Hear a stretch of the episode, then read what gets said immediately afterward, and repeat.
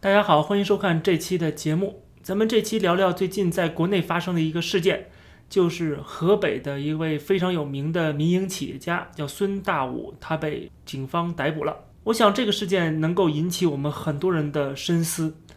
这个孙大武他本人是一个河北的农民出身的，然后他从事这个农牧业，那么后来积累了一定的财富，然后他的企业做得比较大。他曾经被誉为养鸡大王，有数千名的员工，每年的产值也超过一个亿。那么他这次被逮捕的过程也是非常的蹊跷啊，他的这个罪名现在目前官方透露出来的。一个是寻衅滋事，还有一个是破坏生产经营。那么他们抓捕的过程也特别的戏剧化。我们看到警方是出动了数百名荷枪实弹的防暴警察，兵分两路啊，一路到了他们家，就是孙大武他们家，把他的呃孙大武夫妇、他的两个儿子和两个儿媳啊，还有其他的亲属全部抓捕。啊，是这个破门而入啊，就像是在抓捕一个呃黑社会老大一样啊，就把这些人抓了。另外一部分这个专警方啊，到了他们的公司啊，抓了几十名这个公司的高管，然后控制了整个公司，就是整个企业啊，整个完全被警方控制。说他们甚至连中午这个做饭的这个买菜的这开支都开支不出来了啊，因为全部被警方接管。现在有外传说这次的事件是跟。土地纠纷有关系，为什么呢？呃，因为这个土地纠纷是长期以来一直存在的一个问题啊，是这个他们所在这个徐水国营农场和当地的郎武庄村有这个纠纷。这个郎武庄村呢是把土地租给了大武的公司。那么在今年的六月份呢，这个大武集团的人跟这个徐水国营农场的人发生了冲突。到了八月四号的时候呢。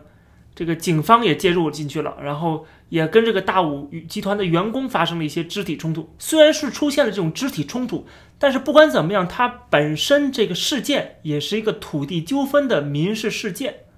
啊。不管再怎么上升到肢体冲突啊，它这个呃本质还是一个土地纠纷问题。但是警方的做法是派出大量的特警，上百名特警，而且是深夜破门而入。但是谁都知道，大武集团并不是一个黑社会组织，它就是一个搞农牧业的一个企业而已啊。它跟这个呃国营农场的土地纠纷也是多年以来一直有这个纠纷，也不是说突然一天出现的。而且这个所谓的肢体冲突啊，到底有多么严重，似乎也并不是说啊可以上升到这种刑事案件的这种程度。公安局的这种做法是看起来是非常非常重的，非常过的，而这个罪名。注意，现在给出这两个罪名，并没有什么特别严重的罪名，所以说这种做法跟他现在说的所谓的寻衅滋事和非法破坏经营这两个罪名是不符的啊。这个非法破坏经营或者是寻衅滋事，用不着动用数百名特警深夜破门而入的啊，而且对方是手无寸铁的普通的民营企业家和他的家庭啊，还有就是一个正当的一个。呃，农牧业企业的一些员工啊，他们并不是什么呃搞一些黑社会团伙或者怎么样，所以说整个企业财产全部冻结，各个部门全部被警方呃这个接管，这个手法就像这让我想到了当年这个呃郭文贵 在这个中国的这个什么盘古大楼楼啊，对吧？就是我们经常开车会经过看到的这个北京的一个地标性建筑，这个盘古酒店、盘古大厦啊，被这个。警方接管，而且是数百名荷枪实弹的警察去接管。那么这说明什么呢？说明这已经上升到一个不是简简单单的民营企业的之间的或者土地的纠纷问题了，它上升到一个政治事件了。那么为什么土地纠纷会上升到这个政治事件呢？如果我们了解孙大武这个人和他所做的事情，就一点不奇怪了。我们看孙大武这个人本身，他是一个企业家啊，他很有社会的关怀，所以他做了很多事情，尤其是他给他的这些员工，包括他们的子女，也包括当地的一些居民，建了一个很好的一个医院，啊，完全是亏本买卖的医院啊，然后还有什么建设了这个给他们子弟建设了学校，所以说他在当地实际上是非常有声望，而且别忘了他跟当地的政府关系也挺好的。我们看过去这个《南州人物周刊》的这个报道，他跟当地的政府也是呃，虽然有过纠纷啊，但是相对来说还是比较融洽的。实际上，我认为孙大武他得罪的不仅仅是这个什么国营农场啊，或者是地方政府，他实际上得罪的是整个共产党这个体制，他挑战了共产党的权威，这个是最致命的。就是你作为一个商人，你就赚钱就好了啊，你赚钱就好了。但是他是要啊指点江山的，他是要把自己当做一个一方的衣食父母的，这就替代了政府的角色。本身这些事情是政府做的，这是政府的职能。但是你去建什么医院，建什么学校，而且大家注意，我们看这个过去的报道，他做了一个大五城，什么意思呢？就是这个在城市，就是一个像城市一样的一个地方，是一个一个村子，里边有电影院，有这个医院，有学校，有各种各样的公共设施，它等于变成了一个国中之国。它在这个大武城里边，它是一家之主，这个让我看着毛骨悚然啊！就是说，当时共产党没有对付他，觉得这个规模太小，而且你不成气候，也经过我们的这个监督啊，这个无所谓。那个时候确实是无所谓的啊，所以说，呃，可能政府觉得，啊，你还能帮助当地政府分担一份责任，对吧？呃，还能减轻一点政府的开支跟成本，呃，挺好的一件事儿。但是今天的这个气象已经变化了，整个国家的气象已经变化了，现在已经变成了这个党中央要收权了。一方面是权力要进一步的集中，另一方面呢，就是国家没钱了，要从这些民营企业家身上去薅羊毛。去割韭菜，所以说，一方面是经济问题，一方面是政治问题，然后再看到孙大武所作所为，除了他搞什么大武城啊，搞什么他所谓的人民公社以外，他的这些企业也很有意思，他搞了一个什么叫做私企立县啊？什么叫私企立县？就是他在这个他的企业内部搞了一个三权分立，他按照私企立县的制度设计。啊，大武集团设立了董事会、理事会、监事会三会并立并行，相互制约，说明这个企业家他不是一般的一个农民企业家，他不是只是这个煤老板那样的啊，只是为赚钱的，而是他有自己的理想，他有自己的信仰，这就很要命了。就是你如果不是只是充当共产党的赚钱机器啊，为这个国家啊这个贡献一份力量，然后。呃，你就是赚钱，然后养活这些人，啊，能够增加就业，能够贡献税收就可以了。这是作为一个社会主义国家里边的民营企业家的责任，或者说他们的啊这个义务，就是干这个事情。因为共产党本身就是不想让你们能够成为一方势力或者拥有政治权利，他就是在利用这些民营企业家作为一个啊，就是薅羊毛啊，就是你们替我赚钱，然后养活这些人。然后大家都赞颂共产党的英明伟大就可以了。但是你们这些民营企业家有钱了之后，想方设法的要参与到政治当中，要获取政治权利，甚至是跟地方这个势力啊，跟地方的官员去啊这个合作。表面上说的好是合作，在党中央眼里头，你就是勾结啊，你就是要造反的这个呃节奏。所以说，今天的中国的体制它本身。它就是一个，就像古代皇权一样，我之前讲过了啊，以前是这个家天下，现在是党天下，本质是一样的啊。你不能够去做一些你没有权利或者说你没有这个能力去做的事情啊，否则的话你就遭到灭顶之灾了。这是古代的这些帝王啊，他们也是知道谁是他们的眼中钉。最典型的一例子就是 沈万三，对吧？这个中当年的中国首富，甚至世界首富，最后得罪了朱元璋啊！他他也是非常积极的去要建什么城墙，要替这个国家分担啊，替朝廷分担。最后反而朝廷发现，哇，你原来这么有钱，你很危险啊，就要把它消灭掉。所以说，今天共产党一样，不能够出现这样的苗头。你可能觉得孙大武没有这么，呃，实力这么强悍啊，会推翻共产党或怎么样的。你当然没有这么觉得，我们都不会这么觉得，共产党也不会这么觉得。但是他会认为，啊，星星之火可以燎原，要把所有一切的这种不稳定因素要扼杀在摇篮里边。所以说，孙大武被抓也好，或者是马云他这个上市没有成功啊，这个蚂蚁金服无法上市被叫停了。其实它背后的逻辑，它的政治逻辑是一致的。所以，我们看到孙大武被抓，说是土地纠纷啊，这只是表面现象。然后，这个肢体冲突也是好几个月之前的，对不对？也是至少三四个月之前的事儿了。所谓的这个寻衅滋事，它本身这个就是非常模糊不清的。什么叫做寻衅滋事？你可能骂一句习近平，你就是寻衅滋事。你可能说一个反对的这个意见，那不赞成共产党的一些政策，你也是寻衅滋事。甚至你去为一些呃得罪了政府或者是被政府欺压的一些地方的人民去打官司啊，那些律师最后被抓，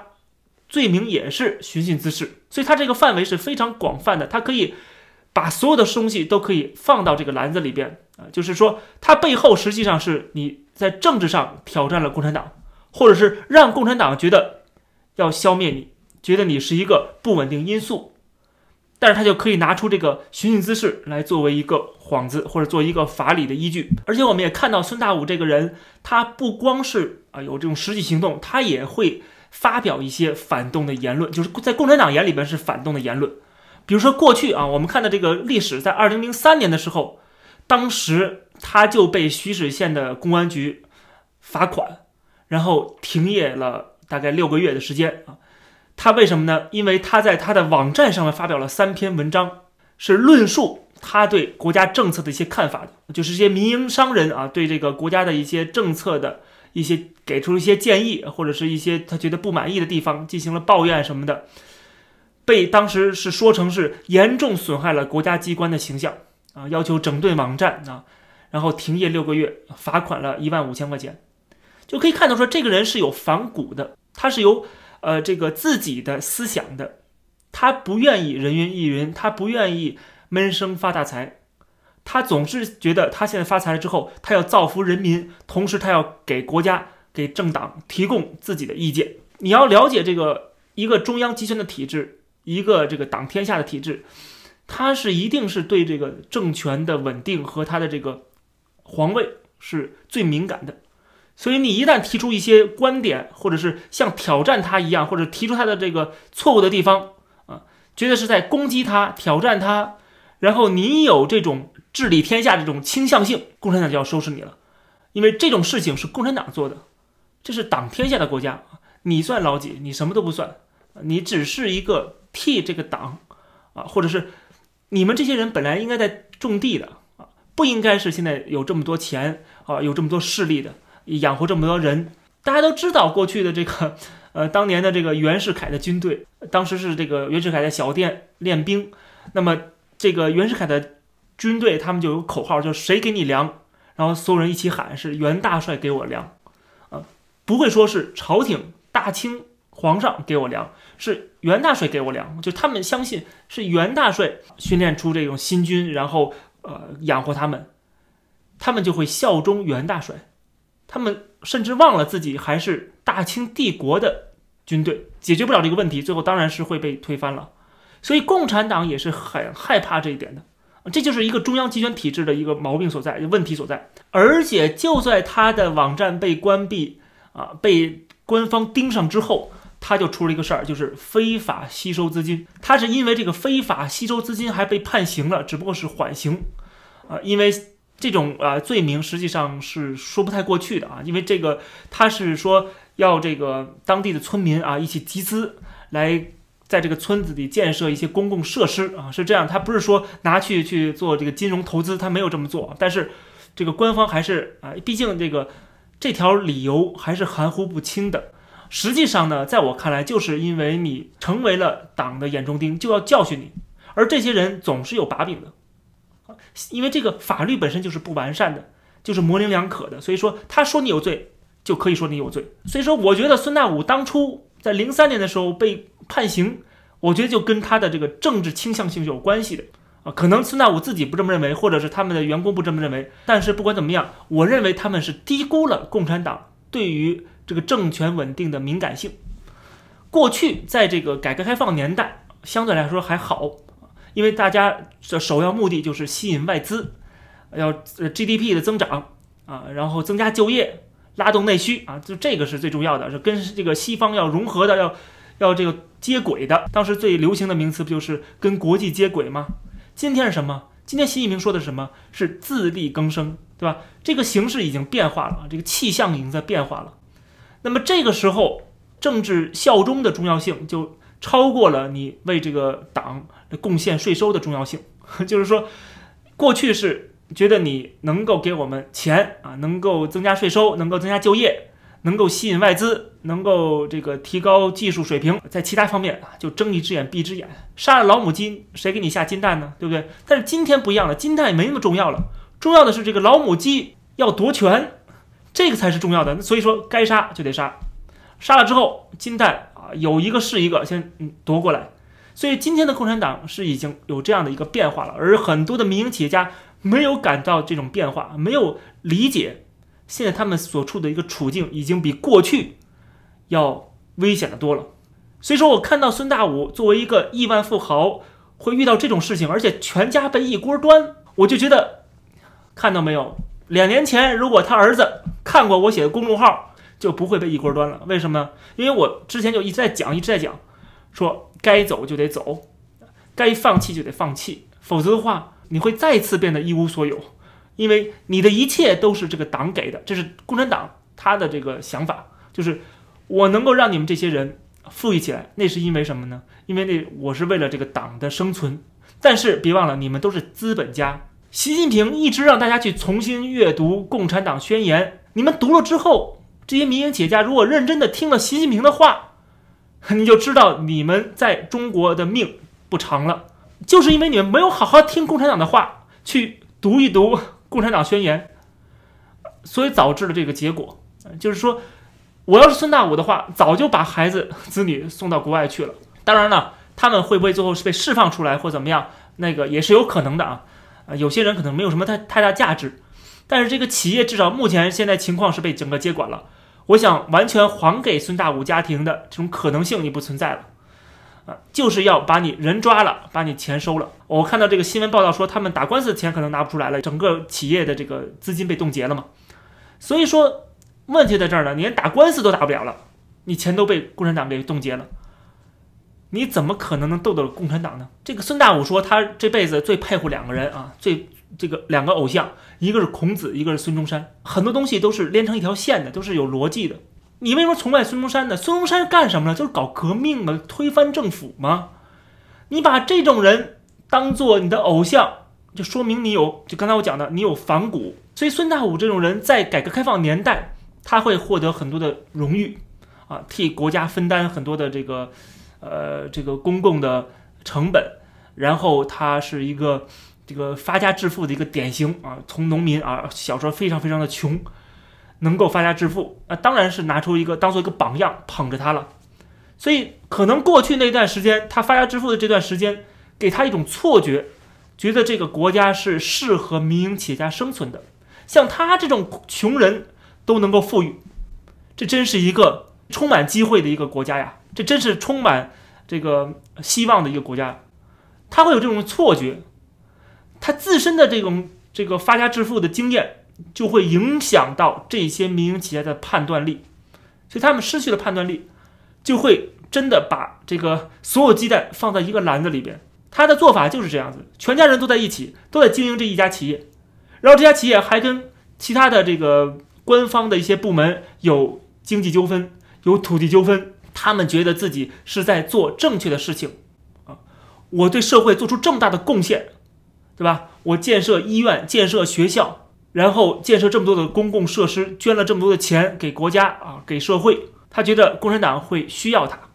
这个国家需要他，所以说我觉得孙大武本人他的这种气质也好，或者他这种理想主义也好，是值得我们敬佩的。但是问题是在这样的一个国家是格格不入的，跟这样的一个体制，它本身也是格格不入的，而这个体制是完全可以碾压你的。